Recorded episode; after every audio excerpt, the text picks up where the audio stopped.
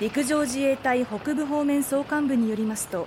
昨日午後1時ごろ陸上自衛隊然別演習場で射撃訓練中一発が的を大きく外れて着弾が確認できず行方が分からなくなったということです。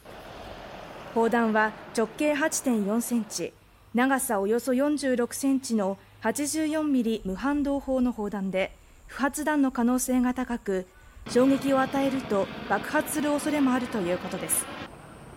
北部方面総監部は外に着弾した可能性は低いとしていますが現在も捜索を続けています。